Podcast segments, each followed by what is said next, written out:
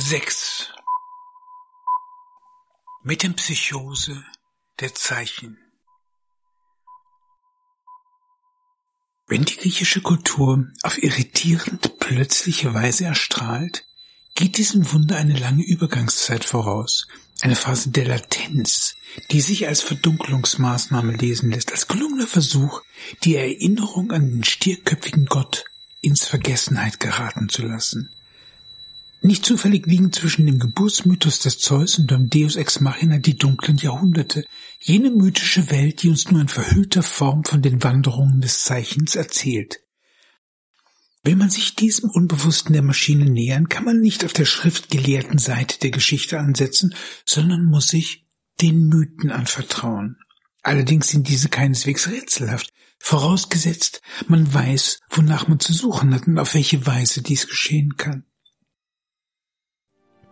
Die Geschichte nimmt in Phönizien ihren Ausgang, dort, wo die Phoenikoi entstanden sind, die phönizischen Lettern, die für das jüdische, aber auch für das griechische Alphabet prägend sind. Hier, in der Nähe der Stadt Byblos, die der Bibel ihren Namen gegeben hat, herrscht der phönizische König Agenor, der Bruder des Phönix. Agenor muss nun erleben, dass seine Tochter Europa am Gestade des Meeres von einem weißen Stier entführt und nach Kreta gebracht wird. Er beauftragt seinen Sohn Kadmos, die entführte Tochter heimzuholen. Aber diese Heimholung bleibt erfolglos. Denn Europa wird Kreta nicht mehr verlassen. Als Mutter des Minos wird sie zur Urmutter der minoischen Kultur, der ersten Hochkultur Europas. Ihr Bruder Kadmos wiederum geht als sagenhafter Gründer der ersten griechischen Polis in die Geschichtsbücher ein. Beide Mythen beschreiben auf je eigene Weise die Revolution des Zeichens. Am Anfang steht die ikonische, zugleich religiöse Bedeutung des Aleph Alpha, der Ochse im Joch. Das nicht etwa ein Wald- und Wiesengott, sondern die höchste Gottheit, die Europa entführt, ist kein Zufall. So wenig wie es zufällig ist, dass Zeus beim Anblick der blumenbegrenzten Europa die Gestalt eines Stieres annimmt. Weiß wie der jungfräuliche Schnee, wie Ovid sagt. In einer Welt, in der sich alles um Fruchtbarkeit dreht, muss die oberste Gottheit die Potenz darstellen, eine hervorgehobene Stellung, die sich in der Ordnung der Zeichen auch auf das Stierzeichen überträgt. Folglich weist das phönizische Aleph-Zeichen zu dieser Zeit schon eine deutlich spirituelle Einfärbung auf. Denn es bedeutet nicht bloß Rind, sondern zugleich Wind, Atem, Seele, außerdem die Zahl eins. Insofern steht es nicht nur für die Fruchtbarkeitsgottheit, sondern für das pulsierende Leben überhaupt. Eine kosmische Ordnung, die, ob zwar noch immer in der Ackerbauordnung verwurzelt, eine Sehnsucht nach Höherem verspürt. Jedoch ist das Zeichen selbst kaum mehr als ein Abbild des höchsten Prinzips, denn die Verehrung gilt zuvörderst der stierköpfigen Gottheit, nicht aber ihrem Symbol. Folglich vollzieht sich die Epiphanie des Gottes nicht über Zeichen und Wunder, sondern in körperlicher Form in Gestalt jenes Stiers, der die Tochter des Agenor über das Meer davonträgt.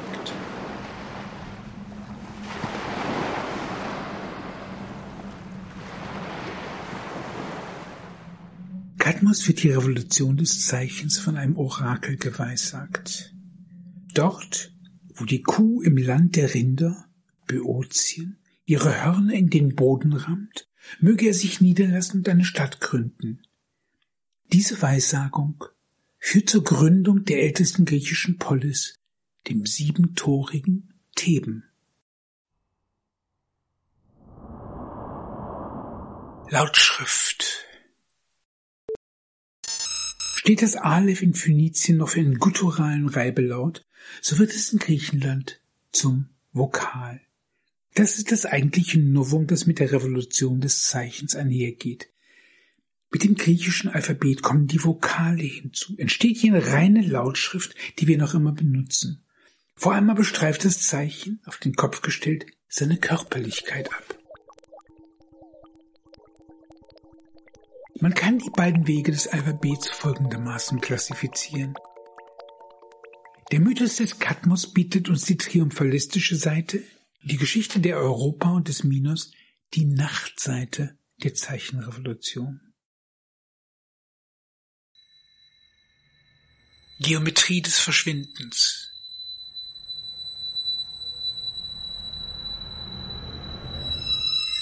Kommt es mit der Vereinigung des Zeus und der Europa abermals in der Kindheitshöhle des Zeus, zur Geburt der minoischen Kultur, kreist der Mythos auf eine merkwürdige Weise um eine Störung der herkömmlichen Ordnung. Die kretische Dyslexie beginnt damit, dass König Minos, der Sohn des Zeus und der Europa, eines Tages einen weißen Stier am Meer entdeckt und, von der Schönheit des Tieres geblendet, ihn verschont, statt ihn zu opfern. Dieser Opferbetrug schlägt sich nieder in einer Störung der Reproduktion. Minos wird unfruchtbar. Seinem Samen entspringen lediglich Schlangen oder Gewürm. Seiner Unfruchtbarkeit wegen entbrennt seine Gattin Pasiphae für den Stier. In einem hölzernen, mit Kuhhaut überspannten Gestell verborgen, lässt sie sich von diesem begatten und setzt wiederum ihrem Gatten Hirne auf. Stellt dieses Gestell der Bedeutung der Mechanie gemäß eine widernatürliche Reproduktionsmaschine dar, kommt mit der Frucht dieser Verbindung, dem Minotaurus, eine chimärische Existenz in die Welt, die es als Schmach einzuhegen gilt. Daher der Auftrag an Daedalus, das Labyrinth zu errichten. Hat er zuvor die Pasiphae im hölzernen Gerüst einer Kuh verschwinden lassen und damit den Trieb des Stiers evoziert, so lässt er nun den Minotaurus in diesem perfekten Raum verschwinden. In einem Raum, der so kunstsinnig entworfen ist, dass Daedalus nach seiner Fertigstellung beinahe selbst nicht hat hinausfinden können. Genau hier liegt das Problem, dem der athenische Held Theseus begegnet, denn er hat es nicht nur mit dem stierköpfigen Untier, sondern mit dem Raum selbst zu tun. Wenn Ariadne den Heros mit dem roten Faden versieht, so verrät diese Kunstgriff, dass nur die Spur, die algorithmische Aufzeichnung der Schritte ihm den Weg hinausweist. Aber warum ist Theseus hier? Weil der Stier, der die Frau des Minos begattet hat, in Athen einen leiblichen Sohn des Minos, Androgeos, getötet hat. Um die Athener hierfür zu strafen und den Menschenhunger seines Monsters zu befriedigen, hat Minos den Athenern ein alle neun Jahre zu entrichtendes Menschenopfer auferlegt. Ein Outsourcing des Opfers, das in der Heldengestalt nun seinen Erlöser auf den Plan gerufen hat. Nachdem es Theseus gelungen ist, den Minotaurus zu töten, macht er sich mit seiner Gefolgschaft von dann, wobei die Männer in Tänzen den Bau des Labyrinths nachstellen. Ariadne, von ihrem Geliebten entführt und verlassen zugleich, bringt sich aus Gram um. In anderen Fassungen stirbt sie im Kindbett. Auf Zypern, wo der Herrin des Labyrinths ein Kult gewidmet ist, sind es sonderbarerweise junge Männer, welche die Geburtswehen imitieren. Das weitere Schicksal des Daedalus ist bekannt, denn Minos wiederum lässt den Architekten mitsamt seinem Sohn Ikaros in das Labyrinth sperren. Zur Flucht baut er für sich und für seinen Sohn Flügel. Zwar vermag er selbst mit Hilfe dieser künstlichen Schwingung zu entkommen, dennoch muss er gewahren, dass die Flügel des Ikaros der Sonne zu nahe gekommen schmelzen und der Sohn in die Fluten des Meeres hinabstürzt.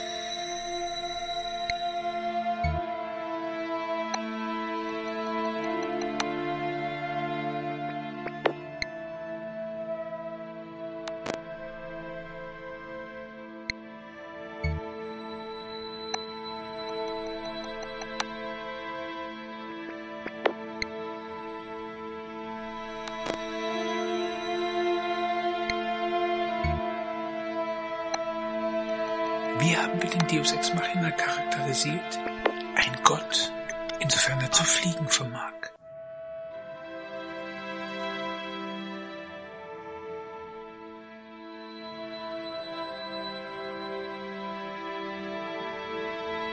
Im Labyrinth der Macht hält man sich vor Augen, dass die Figur des Minos nicht für eine Einzelperson, sondern vielmehr für ein Herrschergeschlecht steht, lassen sich die einzelnen Phasen des Mythos wie eine Chronik großer gesellschaftlicher Turbulenzen lesen.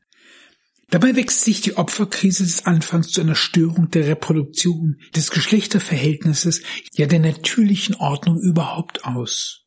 Scheinen die Intervention des Erfinders eine übermächtig zu werdende Problematik zu lösen, sind ihre Folgen für die Herrschaft katastrophal.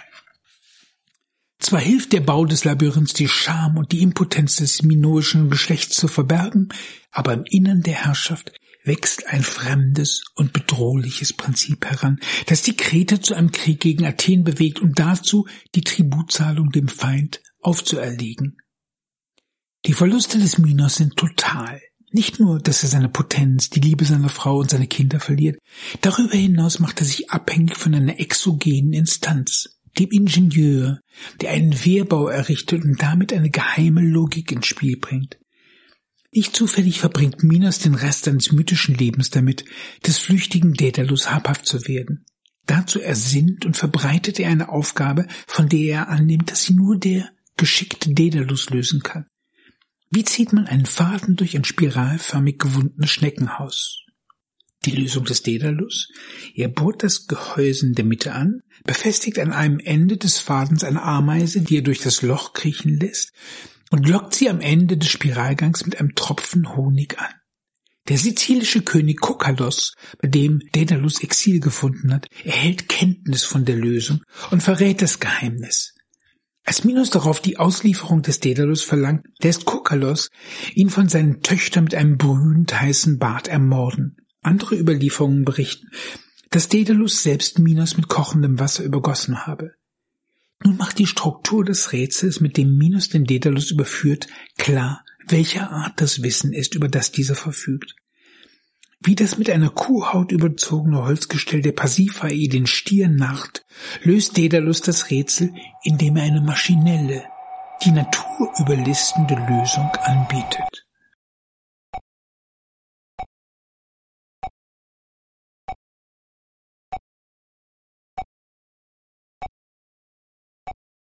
Die kritischen Mythen lassen sich als kultureller Rite Passage, als Übergang hin zur Kultur der Maschine auffassen.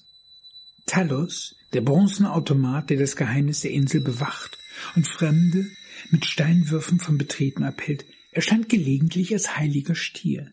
Sein Name bedeutet Sonne und entspricht insofern dem kultischen Bild des Stiergottes, der eine Sonnenscheibe zwischen seinen Hörnern hält. Für seine metallurgische Herkunft spricht es in einigen Mythen als Produkt des Hephaistos firmiert, in anderen wiederum dem Daedalus zugeschrieben wird. Den Erzählungen gemäß besitzt er eine Blutader, die von seinem Nacken bis zu seiner Ferse verläuft, wo sie von einem bronzenen Nagel verschlossen wird. Als die Argonauten kommen, verspricht ihm Medea, sie werde ihn unsterblich machen, indem sie den Sporn aus seiner Ferse entfernen werde. Aber als sie dies tut, läuft das Sekret des Automaten aus ihm heraus, wie geschmolzenes Blei, wie Apollodorus sagt. Unübersehbar, dass sich dieses Bild auf den Prozess der verlorenen Form, des Geheimnis des Gottvaters bezieht. Die Gestalt des Minotaurus wiederum verkörpert als Zwitterwesen die Unvermeidlichkeit des Übergangs. Und nicht zufällig ist er, als bereits künstlich verfertigtes Wesen, Ursache für die Störung des Opferkultes. Dabei ist der Gang in die Abstraktion mit der Externalisierung des Opfers, aber auch mit dem Unsichtbarmachen des Ungeheuers verbunden. Anders gesagt, die Energien, die ehedem den Fruchtbarkeitsgottheiten vorbehalten waren, gehen auf die künstlichen Reproduktionstechniken über. Dies vor Augen ist die Niederkunft des Deus Ex Machina von höchster Plausibilität. Nicht bloß, dass damit die Opferkultur beendet wird, darüber hinaus wiederholt sich hier, wenn auch in kamouflierter Form, der demiurgische Anspruch, die irdischen Geschicke selbst gestalten zu wollen. Dieser Maxime gemäß unterliegt die Polis nicht mehr der Gnade der Götter, sondern ist gemeinsame Sache, res publica.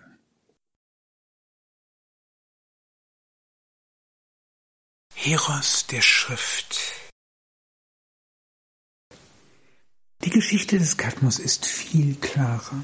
Kadmos bekommt von seinem Vater Agenor den Auftrag, seine Schwester Europa, die der stierköpfige Zeus nach Kreta entführt hat, heim nach Phönizien zu holen. Er zieht los, begleitet von einer Kuh und dem Orakelspruch, dass er sich dort, wo die Kuh ihre Hörner in den Boden ramme, niederlassen möge.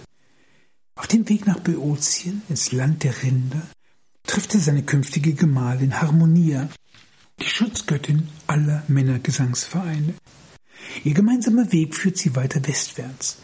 Als die Kuh in Theben eingetroffen ihre Hörner in den Boden rammt, weiß Kadmos, dass er angekommen ist – Zunächst aber muss er noch einen mächtigen Drachen bezwingen, der dort in einer Höhle haust.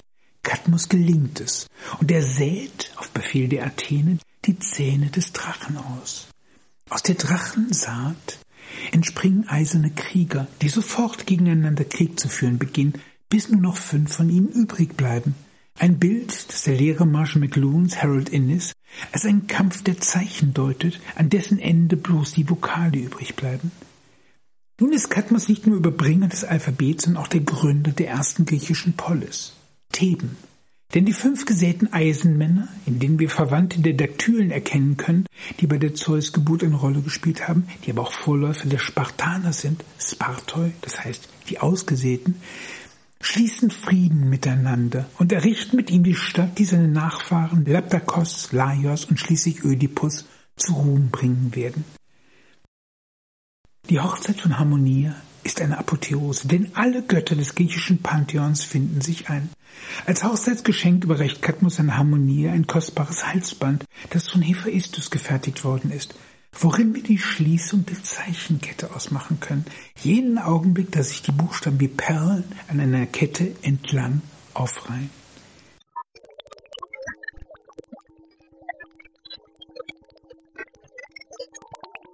Wie der minoische Mythenkreis weist auch die Geschichte des Schriftbringers Kadmos Momente der Überdetermination auf. Gleich mehrere Deutungs- und Wirklichkeitsschichten überlagern einander. In der Hochzeit von Cadmus und Harmonia kündigt sich die neue olympische Ordnung an. Den Eisenmännern macht sich der Kriegertyp des Hopliten bemerkbar, der prägend ist für das Selbstverständnis der griechischen Polis. Die Tötung des Drachens, der Ouroboros-Schlange, die sich selbst in den Schwanz beißt, steht schließlich für die Überwindung älterer Fruchtbarkeitsmythen. Und all dies kulminiert in der Gründung der Stadt und der unumschränkten Herrschaft der Schrift. Von daher wäre es eine Untertreibung zu sagen, dass der Mythos des Kadmos von der Ankunft des Alphabets erzählt, denn ebenso erzählt er vom Ethos der Polis und ihrer Bewohner, wie von der Überwindung jener primitiven Religiosität, die den tellurischen Muttergottheiten huldigt. Folgerichtig werden Kadmos und Harmonia selbst zu Schlangen verwandelt und in die elysischen Gefilde auf die Insel der Seligen entrückt. Auch hier gibt es einen nektarähnlichen Trank zu kosten, nur dass er aus der Quelle der Lethe stammend, alles irdische Leid vergessen macht. Wer aber feiert sich in dieser Apotheose? Niemand anderer als der Mensch selbst, der Prothesengott.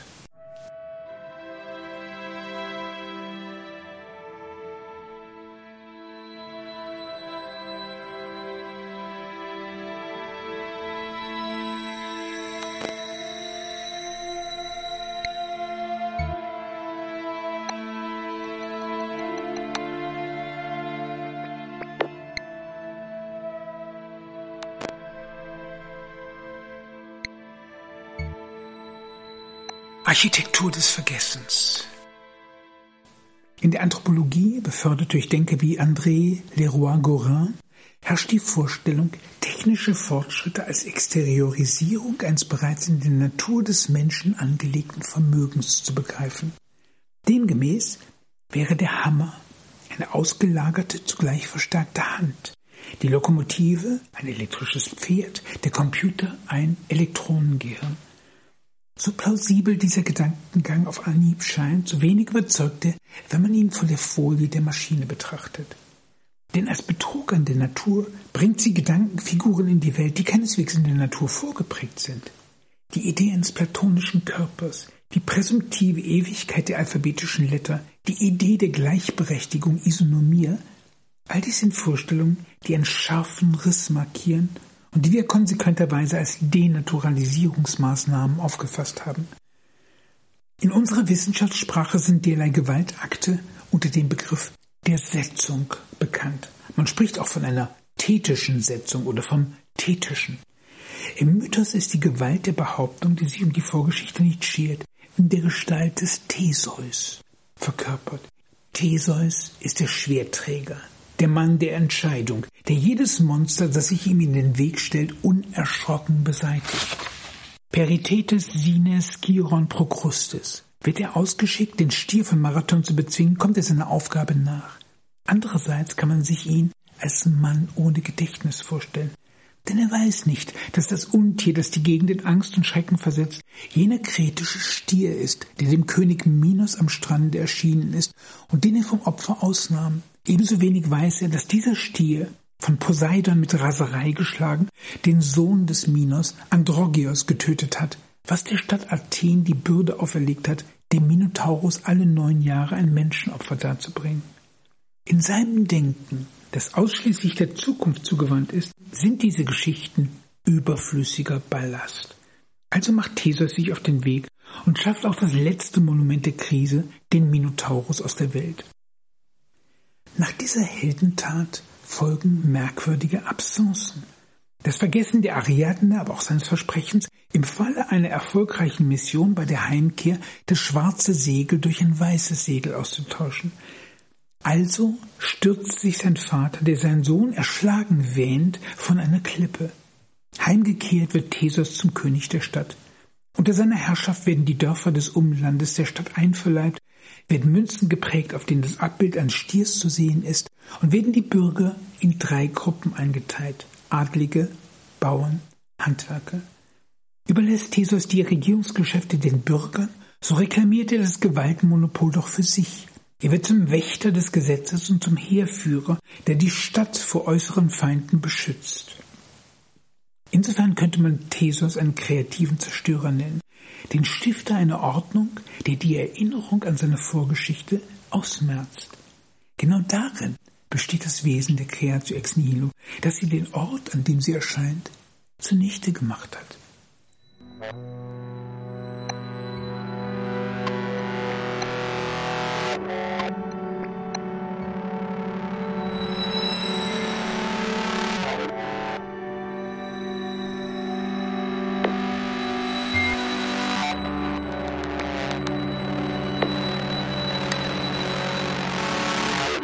Das leere Grab. Anders als die Hieroglyphen, in denen sich die Außenwelt spiegelt, stellt das Alphabet eine abweisende Festung dar, in der nichts Fremdes mehr eindringen kann. Gewiss, die Eingeweihten wissen, dass es irgendwann einmal einen Zugang gegeben hat. Von dort hat ein Weg in das Labyrinth geführt, wo die Missgeburt eines Gottes zur Schande seines geharrten Vaters zu Hause verdammt war. Aber das ist lange her. Das Untier ist tot der Zugang versiegelt. Der Ort hat sich zur Krypta verwandelt, genauer zum Kenotaph, an dessen Bedeutung sich niemand erinnert. Passenderweise steht das griechische Wort für das Zeichen, Sema, gleichermaßen für Siegel, Grab und Gewand. Indem das Zeichen Lautzeichen wird, wird die Sage übertönt, begreift der Betrachter nicht mehr, dem Grabstein einer längst untergegangenen Kultur gegenüberzustehen. Die Mythen wiederum, die davon erzählen, wirken wie Postkarten eines Souvenirshops, der sich vor einer Gedenkstätte aufgebaut hat. Nimmt man sie ernst und versucht den Bildern mehr als ein touristisches Interesse abzugewinnen, vernimmt man die Erzählung vom Zusammenbruch einer kosmologischen Ordnung. Man begreift, warum die verlorene Form auf den Tod der alten Fruchtbarkeitsgottheiten hinausläuft und die Welt plötzlich auf dem Kopf stehen muss. Andererseits, und das ist das Paradox der Geschichte, wird der Untergang einer Welt durch laute neue Begierden kompensiert. Schönheit, lebende Bildsäulen, der geometrische Raum, der Flug der Vernunft. In diesem Sinn ist das Labyrinth Krypta und Triebwerk zugleich. Ein Ort des Todes, ein Ort der Wiedergeburt. Der Ort, wo die Vernunft ihre Schwingen erhebt.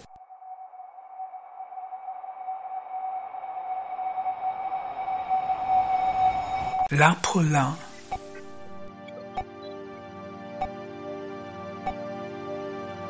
Die Vorstellung, es handelt sich beim griechischen geschlossenen Alphabet lediglich um die Perfektionierung einer längst angelegten Silbenschrift, greift viel zu kurz.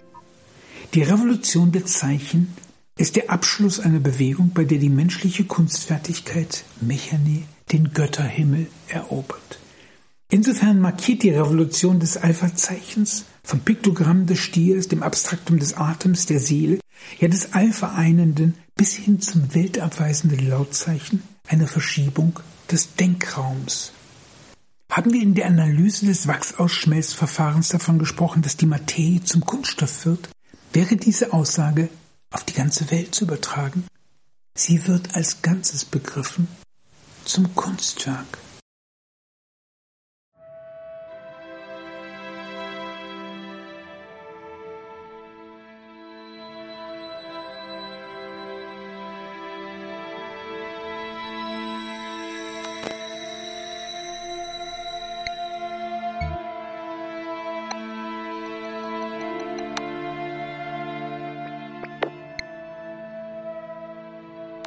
Pulsierende Zeichen. Das Magma der verflüssigten Materie, das in die Gestalt eines Sonnen- und Himmelgottes überführt wird, ein feuriger, die ganze Welt umspannender Äther, transponiert die universale Machbarkeitserfahrung Poiesis in die Welt der Zeichen. Damit wandert auch die Doppelaufgabe, die sich mit dem Prozess der verlorenen Form verbindet, die Bemeisterung der Materie einerseits, die Zähmung der freigesetzten Imagination andererseits, ins Reich der Zeichen hinüber. Hier bloß von einem symbolischen Kreislauf zu sprechen wäre zu wenig. Vielmehr handelt es sich um ein Kraftwerk, das die griechische Kultur mit einer gleichermaßen spirituellen wie welthaltigen Energie versorgt. Spirit oder Sprit?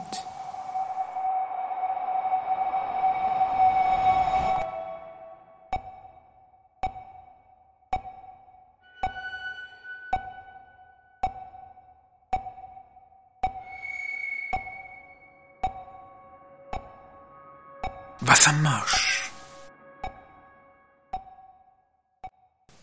Das griechische Wort für den einzelnen Buchstaben, also das Element des Systems, lautet Stoichos und meint im Wesentlichen die Reihe, die Linie, die Ordnung. Allerdings ist diese Linie keine stehende Ordnung, sondern rührt aus der Bewegung her. Steichein bedeutet schreiten, steigen. Zu Homers Zeiten beschreibt der Stoichos die Formation der Kriege, all die Typen, die nebeneinander aufgereiht in die Schlacht schreiten. Erst dann wird er zu dem Wort, mit dem man die einzelnen Buchstaben des Alphabets bezeichnet. So wenig wie die Hopliten stehen die Typen des Alphabets still. Sie laufen im Kreis. Mehr noch, sie sind der Kreislauf des Lebens. Insofern versteht man, dass man das gleiche Wort benutzt, um die Naturkräfte, die Elemente des Lebens zu zergliedern. Wind, Wasser, Feuer, Luft.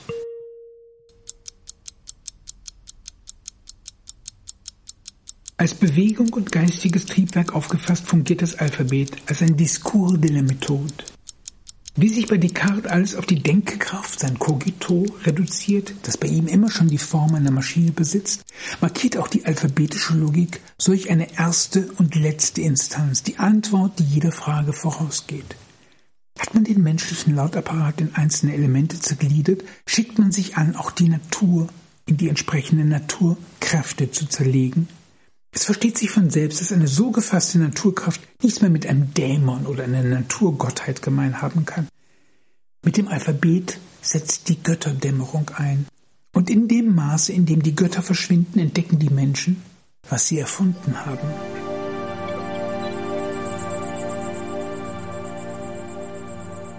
dekonstruiert. Zweifellos ist eine Natur, die sich in einzelne Elemente, Stoicheia, zerlegen und anschließend neu zusammensetzen lässt, etwas anderes als die nur teilweise begriffene, hauptsächlich aber immer noch rätselhafte ganze Natur. Haben ehedem Götter und Dämonen Stellvertreter höherer, weil unverstandener Mächte hier ihren Platz gehabt, ist die Physis der Griechen um diese Entitäten bereinigt. Insofern ist die Behauptung richtig, dass die Naturwissenschaft mit den Griechen beginnt. Aber was bei den Griechen Natur heißt, ist ein Symptom der Maschine, exorziert, beschnitten und um all jene Aspekte bereinigt, die ihrer Analyse, Synthese im Weg stehen.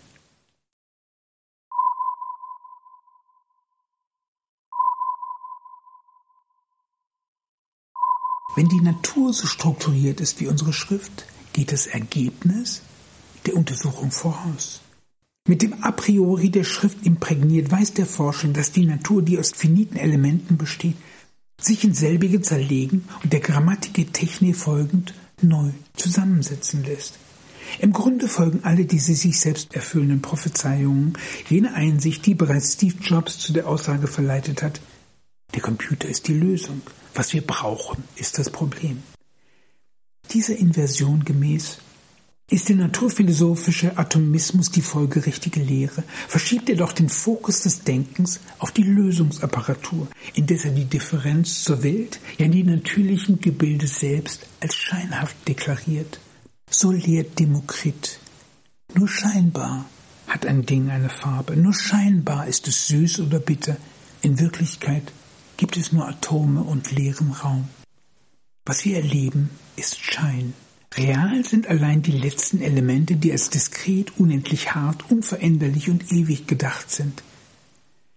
Aber der einzige Beleg, den der Philosoph für ein solches Realitätsprinzip anführen kann, ist das alphabetische Zeichen, das sich seines Bildes und damit seines Weltverweisungscharakters entledigt hat.